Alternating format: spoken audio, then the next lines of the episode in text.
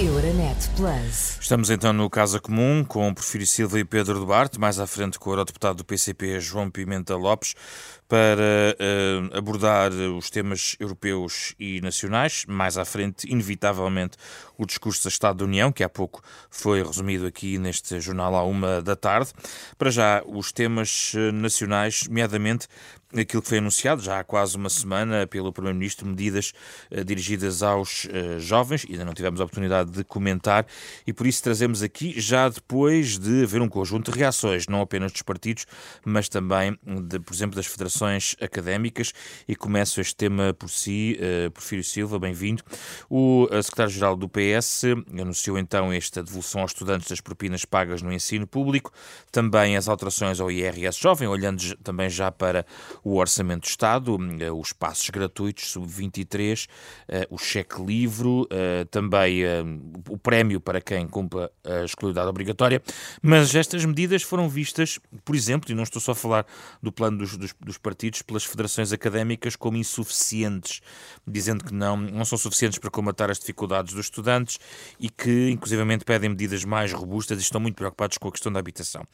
Um, ao fim destes dias todos, desta crítica, parece-lhe que há aqui também de alguma forma uma, algo que pode ser ainda trabalhado ou faz parte de uma estratégia noutro plano que não diz só respeito à juventude? Boa tarde, José Pedro Frazão, boa tarde ao Pedro Duarte também, boa tarde a todos aqueles que nos ouvem. Bom, eu. Uh das, da lista de medidas há uma que não mencionou, eu acho que é importante, a contratação anual uh, para a de mil pública, técnicos superiores pública. em posições de entrada na função pública, sim, sim. porque obviamente com salários dignos e competitivos, porque também puxa pela própria atitude das empresas em relação à, à contratação de jovens. Uh, eu, eu, gostava de dizer com clareza o, o seguinte, eu acho que estas medidas são boas e são relevantes, mas nós não podemos pensar que as dificuldades na vida das pessoas e que a melhoria da condição de vida das pessoas se faz por golpes mágicos. Não, em política não há milagres. Uh, eu acredito mais na evolução e na reforma contínua e progressiva e persistente do que uh, aquelas iniciativas uh, que supõem que agora de repente com um pacote de medidas vamos resolver. Então devemos lê-las como um pequeno passo, um passo inicial? Eu penso que devemos lê-las como um passo evolutivo, não é um passo inicial, porque nós não estamos a começar agora.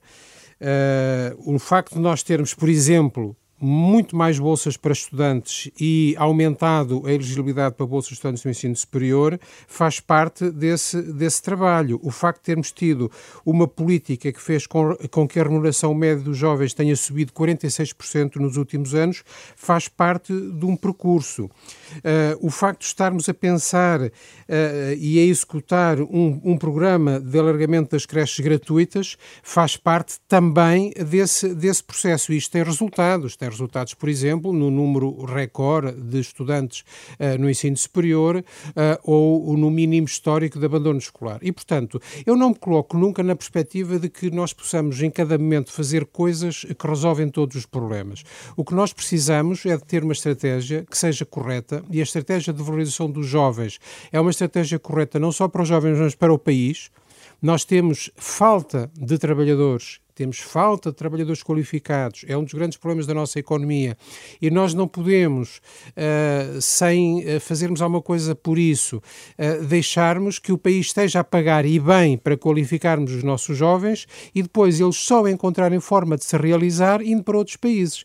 Hoje acontece muito um, um jovem realizar-se mais facilmente, pelo menos em termos de retribuição, não, não necessariamente em termos do conteúdo do trabalho, mas em termos de retribuição, realizar-se mais mais ou ser mais bem eh, remunerado no estrangeiro do que em Portugal, e esse é um problema que nós temos uh, que corrigir.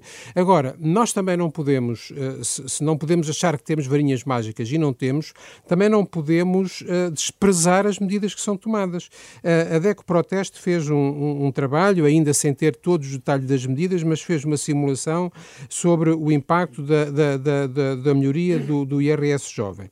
Uh, e uh, para um jovem que ganhe por mês 950 euros, Esta, este IRS jovem aditivado, digamos, com as melhorias que foram feitas agora, significa que durante o período da, da medida, que são 5 anos, uh, o jovem pagará a menos de IRS 4.335 euros, o que são mais de 4 meses e meio de ordenado. Para um jovem que ganhe 1.200 euros por mês, isto significa, durante este período, que vai pagar menos 7.330 euros de IRS. É tudo, não é tudo. Agora, também não podemos sempre, em relação às medidas que procuram continuar, consolidar e dar seguimento a linhas de trabalho que temos vindo a desenvolver, Sim. estar sempre a desvalorizar tudo e a menosprezar. Vamos ter duas rondas sobre este tema. Pedro Duarte, o PSD acusou o Primeiro-Ministro de copiar mal as propostas do Partido Social Democrata. Aliás, está um pouquinho em linha também com algumas das medidas, algum, algum do tom da nossa conversa da semana passada. Uh, mas isto quer dizer também, de certa forma, que aqui, neste ponto, no, no essencial das medidas, há uma aproximação de posições entre o maior partido da oposição e o partido do governo? Boa tarde, José Pedro. Uh, cumprimento também o Porfírio Silva e todos aqueles que, que nos ouvem. Uh, eu julgo que este, este anúncio de medidas é relativamente paradigmático da governação socialista dos últimos oito anos. Uh, habilidade de encontrar ou diagnosticar um problema que conjunturalmente está a ser mediatizado. Não quer dizer que o problema não seja estrutural, mas do ponto de vista mediático, a matéria veio para cima da mesa, designadamente depois do anúncio do, uh, na, na, festa de rentrée do PSD por parte de Luís Montenegro, em que também assumiu esta matéria do IRS jovem como sendo prioritária, com uma medida muito concreta, nomeadamente com um limite de, de 15%. Esta matéria começou a ser discutida de outra forma nas últimas semanas, designadamente o problema também da imigração, que o Porfírio agora aqui bem diagnosticou. Uh, e o Primeiro-Ministro, como aliás tem acontecido ao longo dos últimos oito anos, uh, diagnostica este, esta questão mediática e encontra, assim como numa espécie de passe de mágica, um conjunto de medidas que atira de forma relativamente atabalhoada e sem grande consistência entre elas, portanto, vai desde uma viagem de comboio até alterações ao, ao, ao regime fiscal, é? Que de facto visam resolver o problema mediático, mas não resolver o problema de fundo. E este é que é o grande problema, é que não há, de facto, medidas estruturais, as tais que o Porfírio, o Porfírio Silva agora bem dizia, que estas matérias de facto não se resolvem com passos de mágica, nem com varinhas mágicas é de facto com reformas profundas, medidas consistentes ao longo dos anos. E para os jovens, essas medidas são onde? estão onde? Na habitação? Estão na questão do emprego? São várias, eu, eu, diria que há três grandes uh, linhas de preocupação da juventude hoje em dia e que de facto não estão a ser endereçadas por, por, pelas políticas públicas atualmente. Em primeiro lugar, é emprego, é qualidade do emprego, designadamente emprego adequado à formação que, que, que, os jovens têm, porque hoje nós vivemos, felizmente, não vivemos uma situação de desemprego, eh, pelo menos generalizado, ou, ou com taxas minimamente significativas, felizmente, mas o problema é que esse emprego não está, de facto, adaptado àquilo que são a qualificação das, do, dos jovens. Em segundo lugar, é evidentemente um problema de salários justos e dignos e, e competitivos, nomeadamente com, outros, com outras geografias que não são aqui próximas, e que, que o Porfírio Silva também identificou, e eu, eu corroboro. Temos, de facto, um problema muito significativo a nível salarial. E terceiro, eu diria que é, de facto, o problema da habitação.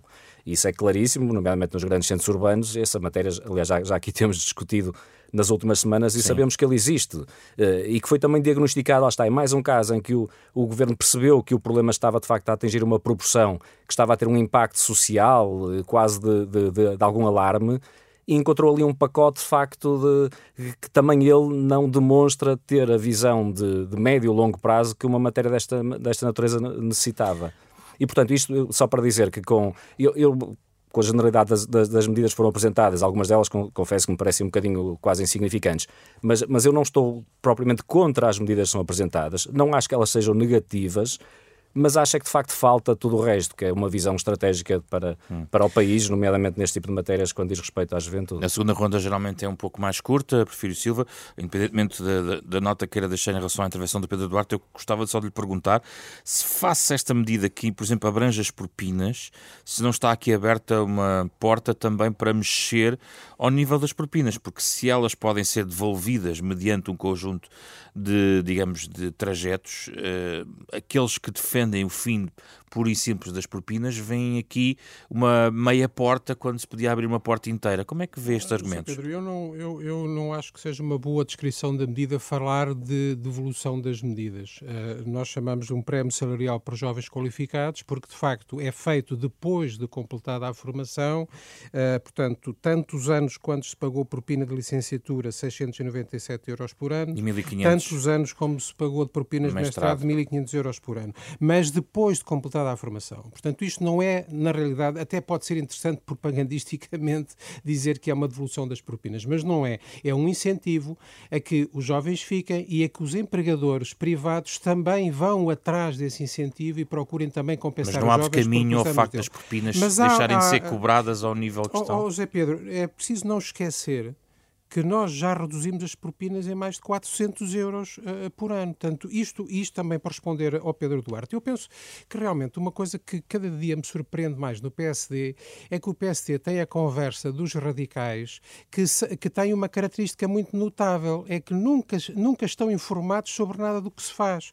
Porque vir dizer que esta matéria foi agora discutida nos últimos dias e que foi uma coisa que o António Costa se lembrou agora de repente, é esquecer que nós andamos há vários anos a reduzir as propinas, que nós tornámos os manuais escolares gratuitos para toda a escolaridade obrigatória, que nós alargámos o Porta 65, que é um programa para apoio direto ao, ao, ao rendimento, de forma que já desde 2022 todas as candidaturas uh, elegíveis foram apoiadas e que estão as candidaturas permanentemente em aberto também para a questão da habitação. É, não, é esquecer que nós pusemos no acordo de médio prazo um objetivo uh, muito ambicioso de aumento dos salários em Portugal, precisamente porque temos consciência de que nós ainda somos um país onde as qualificações não são suficientemente remuneradas e, portanto, o que eu digo é o seguinte: nós não podemos ter a arrogância de dizer, pronto, descobrimos a pólvora agora e vamos resolver os problemas todos. Se disséssemos isso, estaríamos a ser tontos. Mas também estamos a ser tontos se estivermos sempre a desvalorizar todos os passos que são dados.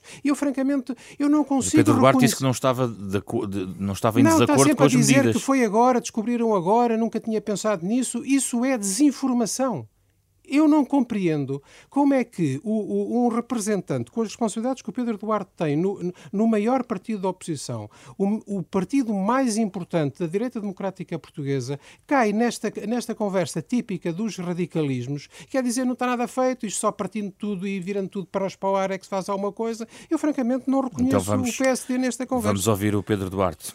É, eu, quer dizer, quem nos ouve com alguma regularidade sabe que eu e o Profiro temos estilos uh, diferentes, porque se assim não fosse, ainda bem, poderia, digo eu. e ainda bem, com certeza, é, a democracia é feita destas coisas, uh, porque se assim não fosse, eu provavelmente poderia, poderia uh, da, da, mesma maneira que estou a ser acusado de radical por expressar uma opinião um bocadinho diferente da do Profiro Sílvia, eu poderia dizer que também há algum fanatismo eh, vir-se defender aqui que as medidas que foram feitas, seja ao nível das propinas, da habitação, do Porta 65, tudo isso que aconteceu, foi muito positivo quando é o próprio governo e o primeiro-ministro que assumiu no seu discurso agora recentemente na Academia Socialista, salvo erro, que de facto os jovens eram agora a prioridade e apresentou manifestamente, é até do ponto de vista comunicacional, uma, um conjunto, um pacote, se quisermos, como o Partido Socialista gosta de lhe chamar, né, direcionado especificamente para os jovens. Quer dizer, não, não fui eu que o fiz, foi António Costa, e portanto parece-me isso absolutamente claro que isto é uma espécie de reconhecimento de que não estava a ser feito, ou pelo menos não estava a ser feito o suficiente para uh, endereçar aquelas que são as expectativas dos jovens portugueses. Isto basta perceber-se aquilo que é dificuldade no acesso à, à habitação, aquilo que continua a ser a dificuldade no acesso ao ensino superior e depois na retenção no ensino superior, porque não é só um problema de acesso. Há muitos jovens a abandonar por dificuldades financeiras e quem não vê, de facto, não. Quer dizer, quem não percebe qual é o problema salarial eh, eh, eh, dramático, eu diria, que hoje em dia os jovens enfrentam.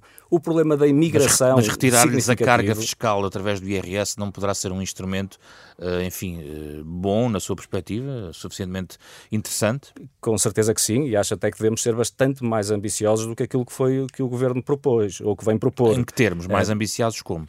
Por exemplo, há uma proposta do, do, do que foi apresentada pelo PSD, o maior partido da oposição, que vai mais longe Há propostas que estão a ser apresentadas já até por associações empresariais, como por exemplo a CIP, que também vão mais longe. E, portanto, eu espero que o Partido Socialista não, não se feche eh, na sua maioria absoluta e saiba acolher aquilo que são propostas vindas de outras eh, forças políticas, sociais, cívicas, que possam de facto melhorar aquelas medidas que eu volto a dizer.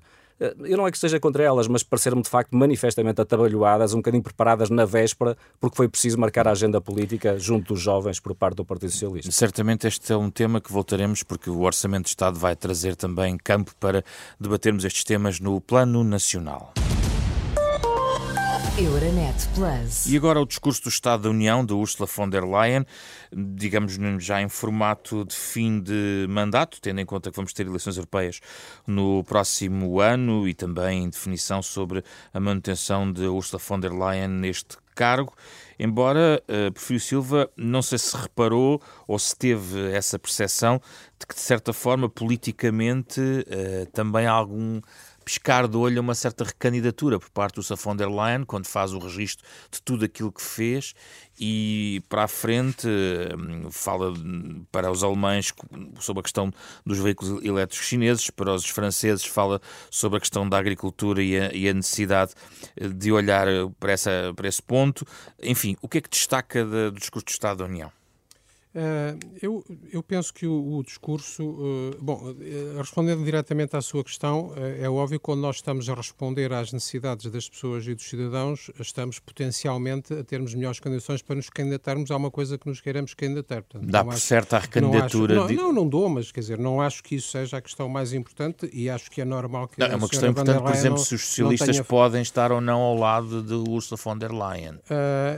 eu penso que. Ela só lá está penso, também por socialistas. É um vale a pena nós, uh, nós olharmos para, para a substância do discurso e não, e não fazermos esta conversa política, estarmos sempre a olhar para, para os circunstancialismos e para aquilo que as pessoas quererão uh, fazer com aquilo que estão a dizer. Eu acho que foi um discurso com muitos pontos positivos. Uh, como eu não sei se vou ter tempo para dizer todos os pontos Vamos positivos, há, há, dois ou três negativos que eu queria, que eu queria sublinhar. Uh, eu acho que o, o, o discurso da Sra. van der Leyen não diz nada de concreto sobre a reforma da governação económica e sobre a necessidade de uma capacidade orçamental permanente para a União Europeia fazer uh, frente àquilo que vai acontecendo e que é imprevisto. Acho que é mau que não tenha feito isso. Não diz nada de substantivo ou de novo sobre o Estado de Direito, democracia, direitos uh, fundamentais. Uh, enfim, faz uma, uma, referência de passagem a coisas que já existem. Penso que é claro para todos que uh, a liberdade de desrespeitar por parte de alguns países é excessiva e era preciso dizer mais sobre isso. Não diz nada de novo ou de concreto sobre migrações e asilo. portanto, não põe o dedo na ferida, na necessidade de resolver um problema político profundo, que é uma divisão profunda dentro da União Europeia acerca do que fazer com os nossos uh, com os nossos refugiados e com os nossos migrantes económicos, e por outro lado faz um discurso sobre a questão do alargamento que eu francamente, uh, se estivesse lá, gostava de perguntar o que é que quer dizer começarmos a preparar antes de revermos os tratados, uh, porque que eu saiba... Diz que o desígnio passa por uma convenção europeia, pela alteração do tratado se e onde for necessário, pois, mas não devemos esperar pela alteração pois, do tratado para avançar. Pois, é, era mesmo sobre isso que eu gostava de perguntar porque é numa alteração do tratado que se decide aquilo que se pode fazer e aquilo que se vai fazer ou não fazer e quais são os caminhos para resolver os problemas. Eu acho que está muito bem dizer que é preciso analisar que condições institucionais e condições de financiamento é que são apropriadas uh, para poder acolher novos eh, Estados-membros, como aliás o governo português tem defendido no seio da União Europeia. Agora, dizer que sim, vamos fazer isso, mas se calhar não é preciso rever o tratado, depois logo se vê, francamente... E quais são os pontos positivos já agora? Estes são os pontos mais negativos. mais negativos. Eu acho que há muitos pontos positivos, para dizer a verdade. O primeiro momento do discurso que é aplaudido pelos deputados é quando, ele, quando uh, Úrsula fala do combate à violência contra as mulheres e propõe consagrar na legislação outro princípio básico: não é não. Eu acho que é importante que nós demos uma luta decisiva a todos os níveis a esta coisa. Uh, eh, primitiva de continuarmos a agredir uh, as pessoas com base, com base no género. Depois faz uma reafirmação importante do Pacto Verde Europeu. E nós não podemos esquecer que o PPE, nos últimos tempos, tem ido um pouco atrás uh, da extrema-direita no que diz respeito a tentar bloquear alguns aspectos do Pacto Verde Europeu. A restauração da natureza, a questão da proteção dos solos, a questão dos pesticidas, algumas questões ligadas às emissões industriais. E a senhora van der Leyen vem reafirmar a importância do Pacto Verde Europeu e vem dizer quem pensa que descarbonização e modernização da economia são coisas diferentes ou desligadas ou contraditórias está enganado, porque tem que ir as duas a par. E diz duas coisas importantes sobre isso. Uma é que vamos trabalhar com os setores da indústria para vermos como é que realmente podemos, ao mesmo tempo, aumentar, modernizar e aumentar a competitividade das empresas e descarbonizar. E, por outro lado, uma parte do discurso, aliás, em alemão, que eu, como estava a ouvir em direto, depois tive que ir ver uh, uma tradução porque não, não, não percebo alemão, que é virada para os agricultores. Porque uma coisa que tem acontecido em alguns debates no âmbito do Pacto uh, Verde Europeu é tentar colocar os agricultores contra os ambientalistas e tentar colocar a bandeira do ambiente contra os agricultores. E ela vem explicar, calma lá, não é nada disso, os agricultores uh, podem beneficiar também com isto e têm um papel... Foi uma tónica depois reforçada por Manfred Weber, do PP. Certo. esse aspecto é muito importante. Nós não podemos pensar uh, nas questões uh, ambientais, nas questões do clima, uh, como sonhos quiméricos que depois logo se vê. Nós temos de trabalhar com, com, com, quem está na economia, com os agentes económicos, os agentes sociais e fazer com que as coisas funcionem. Agora vou dizer muito, muito rapidamente, rapidamente temos passar o posicionamento da UE na economia global, dizendo à China, nós vamos ver o que é que vocês andam a fazer com os chips aos automóveis, que vocês andam, andam a falsificar o processo. mencionou Jacques Delors para anunciar que vai voltar a fazer uma cimeira dos parceiros sociais, outra vez em Valdiocese, como Jacques Delors fez para lançar o diálogo social. A iniciativa de diminuir a carga administrativa sobre as empresas é também uma iniciativa muito, muito importante e a ideia de potenciar a União Europeia como parceiro global na era digital, com a iniciativa de criar para a inteligência artificial, seus riscos e seus benefícios, um painel científico semelhante àquele que existe para, para as alterações, alterações climáticas. Eu acho que isto são tudo coisas magníficas e de futuro para o desenvolvimento da União Europeia. E agora as notas do Pedro Duarte. Eh, eu acho que, de facto, sendo o último discurso de, deste mandato de, de, Ursula von der Leyen, de facto não há uh, muitas novidades, há sim a reafirmação de muita coisa importante, uh, como agora o Porfírio Silva, aliás, enumerou uh, de forma mais exaustiva. Um, e, e, aí eu acho que este reiterado foi importante e foi muito abrangente desse ponto de vista. A matéria da transição climática, da agricultura, o diálogo social, um, que, como aqui foi dito, a inteligência artificial, a questão do tráfico humano, das migrações, dos asilos, a violência contra as mulheres, a questão ucraniana, muito importante. Uh, bom, entre outras, não vou agora uh, uh, elencar de forma mais detalhada. Eu gostaria apenas de, de, de, trazer à colação aquilo que me pareceram duas novidades e, portanto, um bocadinho a exceção face a tudo o resto.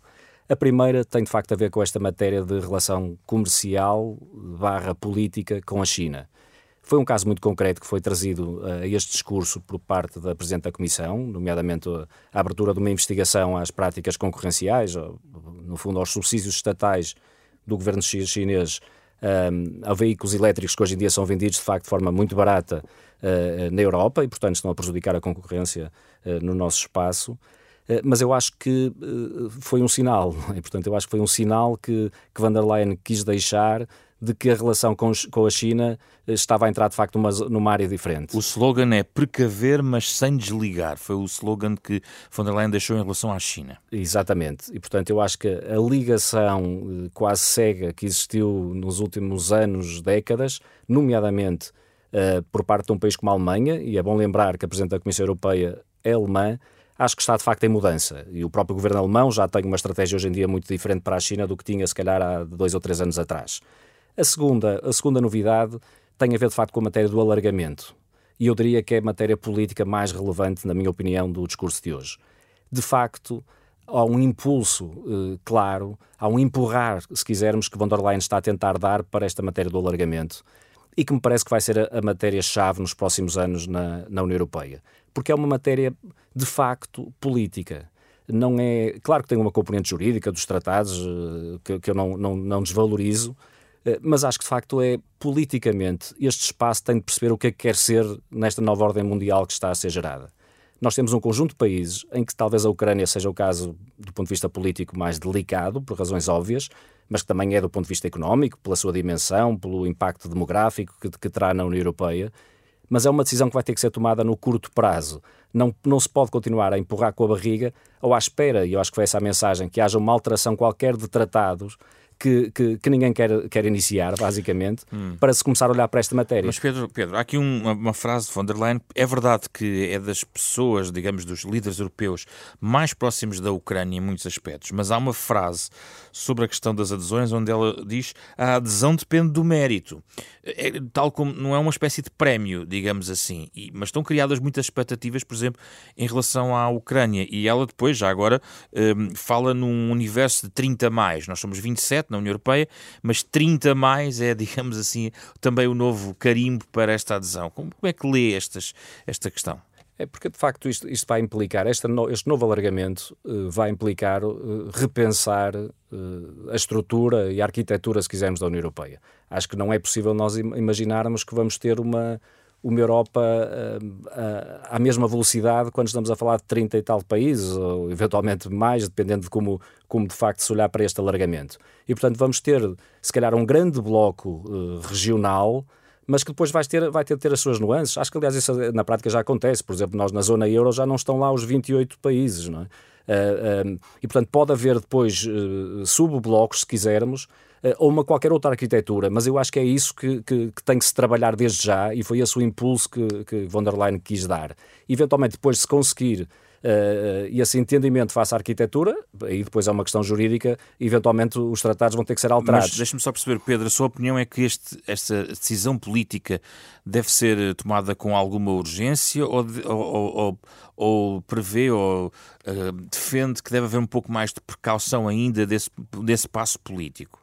Ou do ponto de vista de, do calendário que está definido. Certo, eu acho que devemos olhar, é, é urgente eh, olharmos para a matéria. Não quer dizer que as decisões sejam tomadas amanhã, como aliás von der Leyen disse, há determinado tipo de critérios que têm de ser, uh, aí tem de ser rigoroso, não é? E, portanto, os países candidatos têm que os preencher e se calhar não vão conseguir fazer num ano, em dois anos, mas eu acho que o processo tem que se começar desde já. Acho que é um sinal político da afirmação da Europa no globo, no, no panorama uh, global, que de facto não pode ficar à espera. O mundo não está à espera, está a mudar de forma uh, muito rápida, uhum. muito drástica, eu até diria, uh, e de facto esta passividade que, que estamos assistindo nos últimos anos não, não pode continuar desse ponto de vista. Vamos terminar o nosso programa. Uh, contávamos ter eventualmente aqui o deputado João Pimenta Lopes do PCP. Explica-se facilmente os, os, problemas que têm a ver com votação, as votações e o facto de toda a estrutura do plenário em Estrasburgo ter deslizado e o eurodeputado neste momento não pode estar connosco porque está em votação certamente vamos ter uh, a possibilidade de falar com o eurodeputado do PCP e outros eurodeputados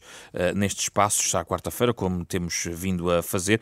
Já agora, só lembrar que o Parlamento Europeu aprovou hoje a composição do hemiciclo depois das eleições de 2024, que vai contar com 15 novos lugares. Portugal mantém 21 eurodeputados na próxima sessão legislativa. Euronet Plus. Milano. Zagreb. Bruxelas. Sofia. Riga. Euronet Plus, a rede europeia de rádios para compreender melhor a Europa.